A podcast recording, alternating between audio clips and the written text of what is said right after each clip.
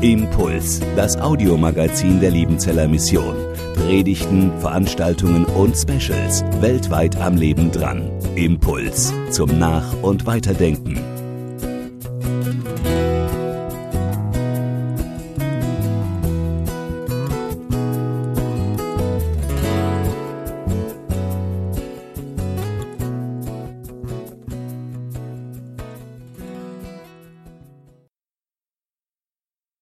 Habe mich auch sehr gefreut auf diesen Tag, auf diese Begegnung mit euch heute. Es ist etwas Besonderes. Ähm, ich sage manchmal so, die Eltern unserer Kurzzeitler und Missionare, das sind unsere besten Verbündeten.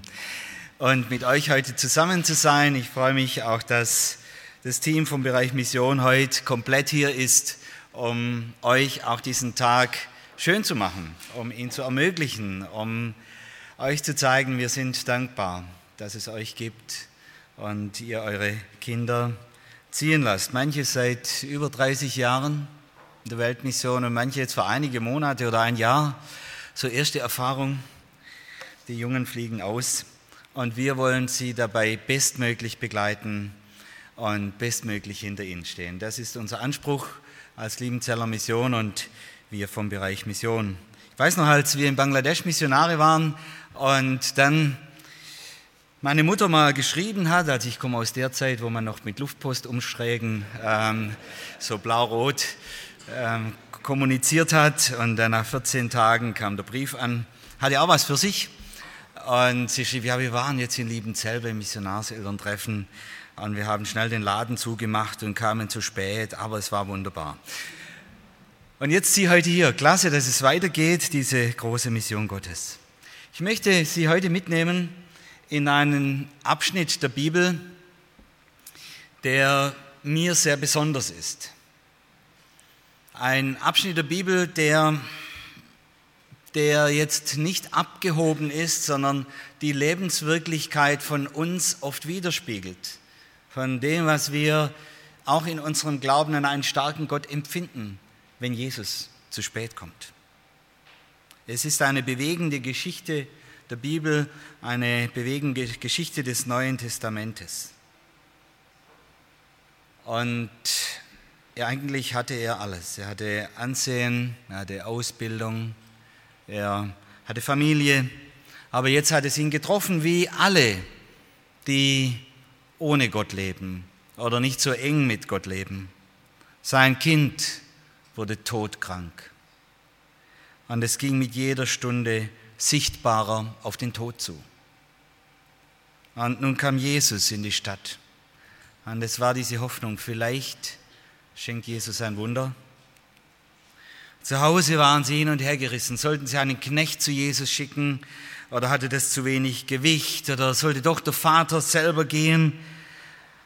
Und er tat es. Der Irus ging selber zu Jesus in Eile. Er riss sich los vom Krankenbett und eilte los. Endlich in der Menschenmenge war der Jesus. Endlich. Vielleicht gab es ja ein Wunder. Und endlich, ja, Jesus sagte, er kommt mit, tatsächlich. Der Mann eilt im Laufschritt einen Weg durch die Menge bahnend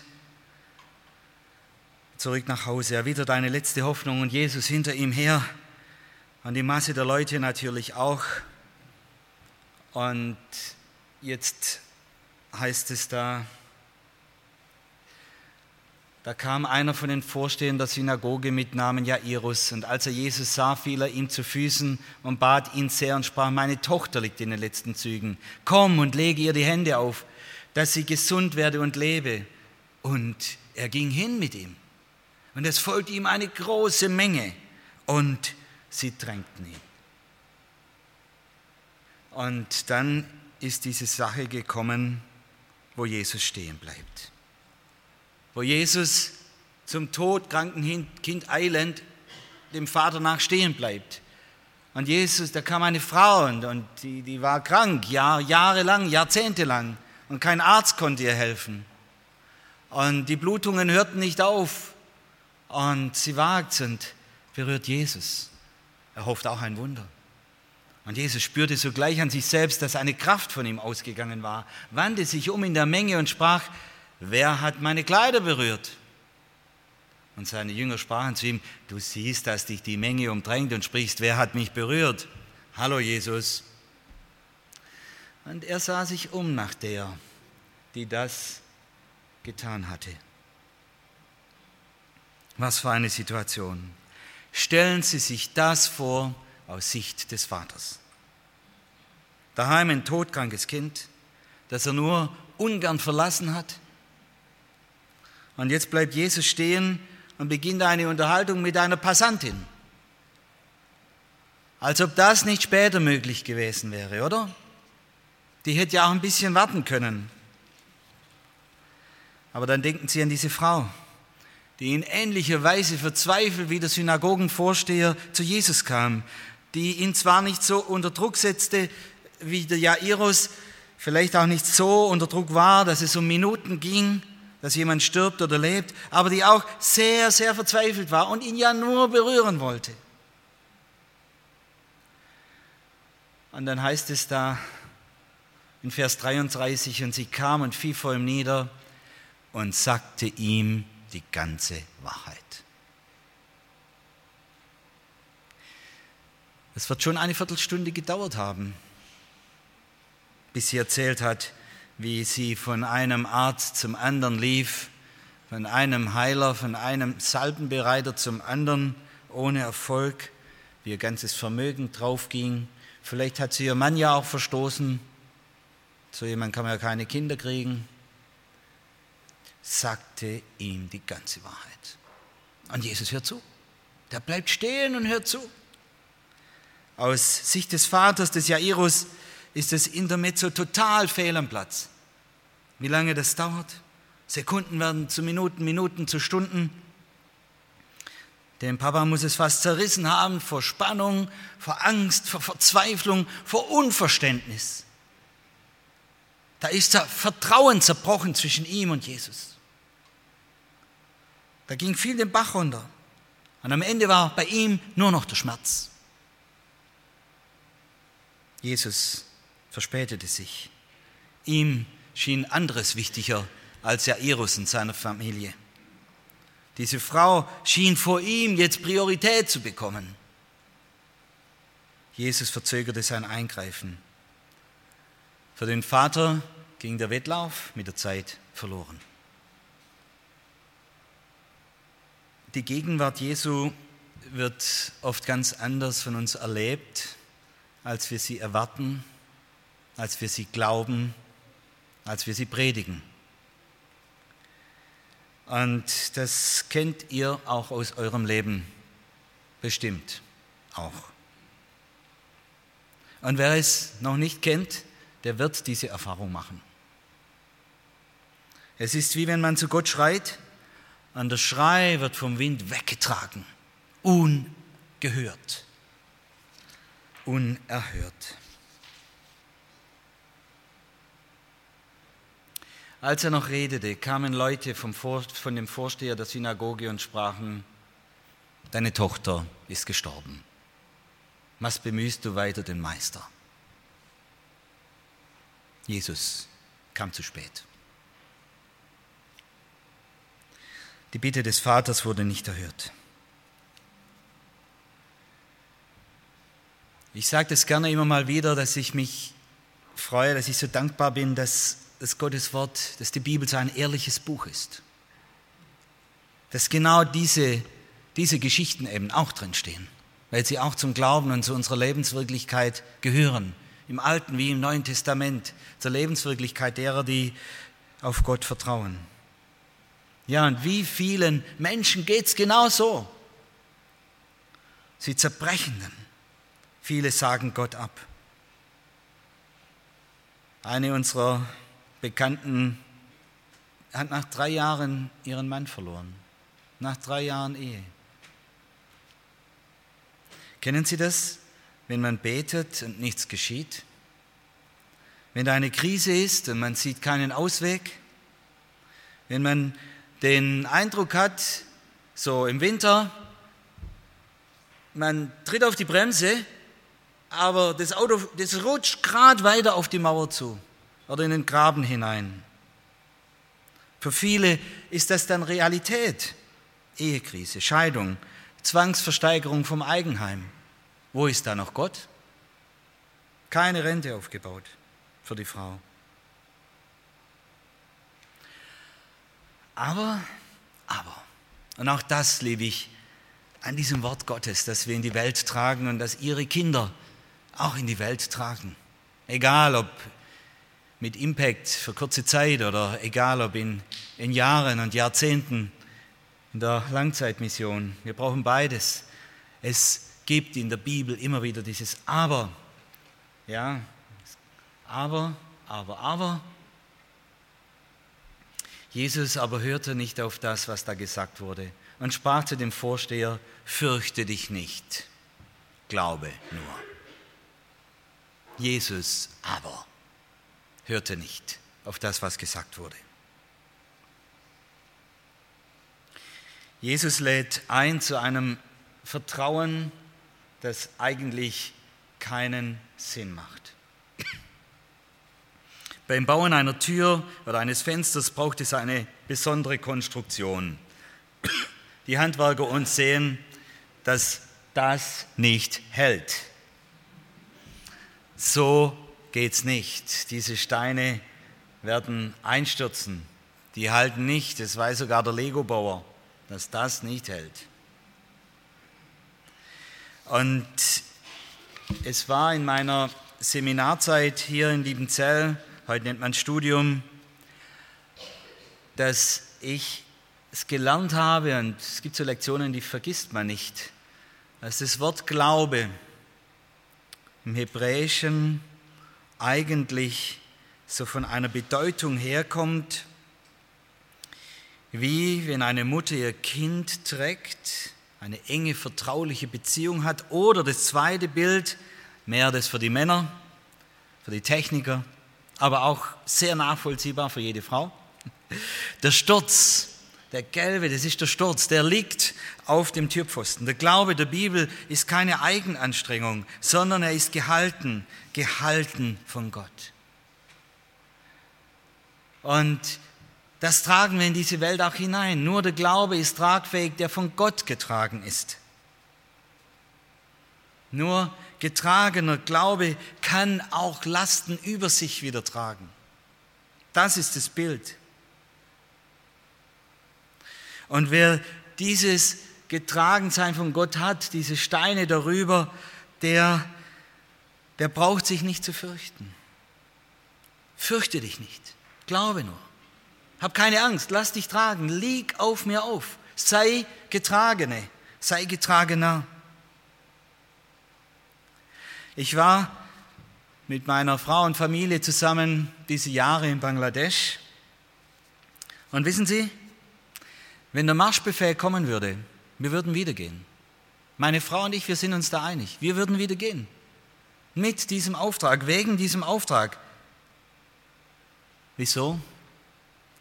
weil christliche Mission einen einzigartigen Glauben weitergibt, den es so in keiner anderen Religion dieser Welt gibt. Nirgends. Prüfen Sie selber. Überall muss man selber tragen. Überall muss man selber die Leistungen bringen. Überall muss man selber Steine schichten.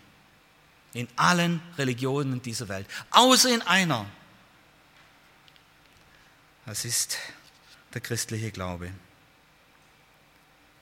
Weil der Glaube getragener Glaube ist weil Jesus alles vollbracht hat, um mit Gott im Reinen zu sein. Auf sein Werk stützen wir uns. Und ich möchte euch sagen, übt euch, das sage ich auch mir, das sage ich meinem Team hier, übt euch im getragenen Glauben. Wir gehen in die Passionszeit hinein. Und Jesus sagte seinen Jüngern, des Menschen Sohn ist nicht gekommen, dass er sich dienen lasse, sondern dass er diene, dass er trage und sein Leben gebe für eine Erlösung für viele. Jesus will uns dienen, dazu kam er in diese Welt. Und wie schnell denken wir im christlichen Glauben an das, was Gott für uns, nicht an das, was Gott für uns tut, sondern an das, was ja wir für ihn tun. Wie wir unsere Zeit investieren, wie wir für ihn schaffen, aber es ist eigentlich umgekehrt. Gott tut etwas an mir. Er schenkt sich mir, er trägt mich. Er lässt sich ganz nahe an mich heran und mich nahe an sich heran. In allem Zweifel, eben, wir müssen ja getragen werden.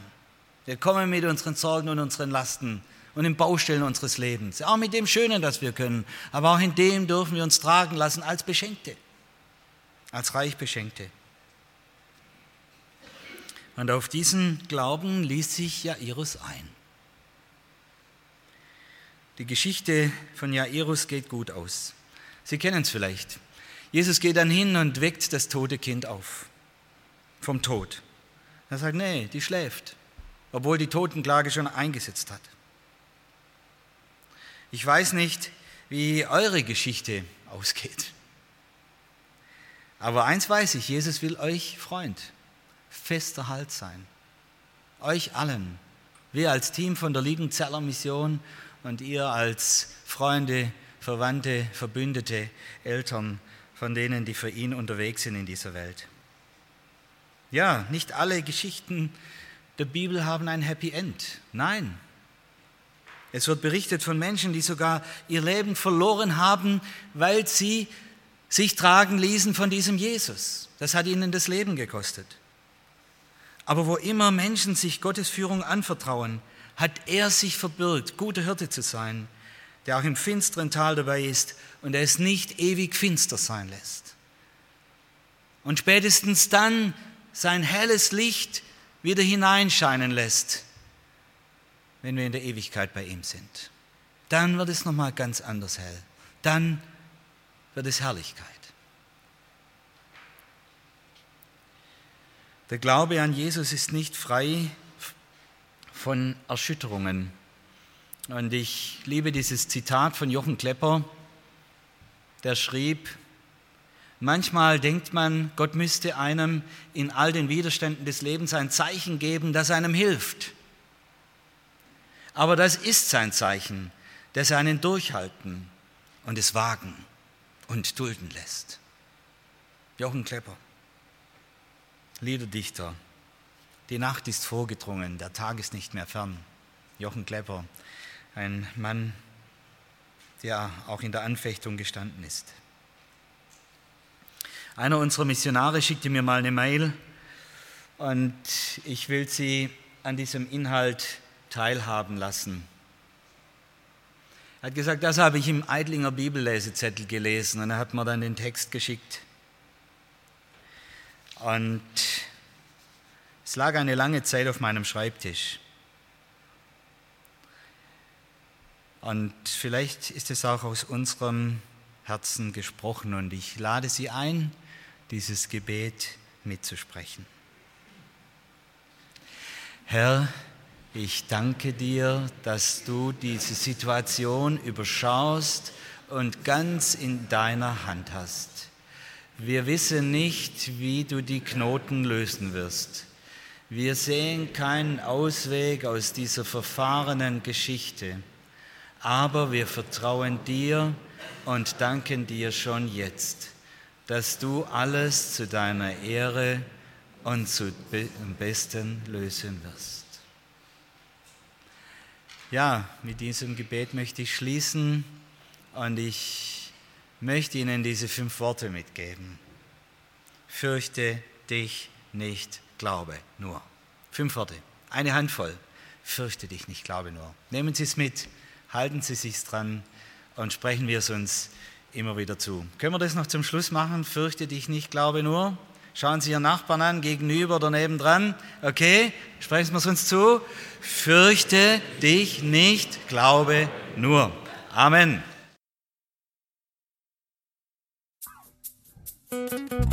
Impuls ist eine Produktion der Liebenzeller Mission. Haben Sie Fragen? Würden Sie gerne mehr wissen? Ausführliche Informationen und Kontaktadressen finden Sie im Internet unter www.liebenzell.org. Die Liebenzeller Mission produziert ebenfalls das Fernsehmagazin Weltweit am Leben dran. Informationen zur Sendung und zum Empfang gibt es unter www.weltweit-magazin.de.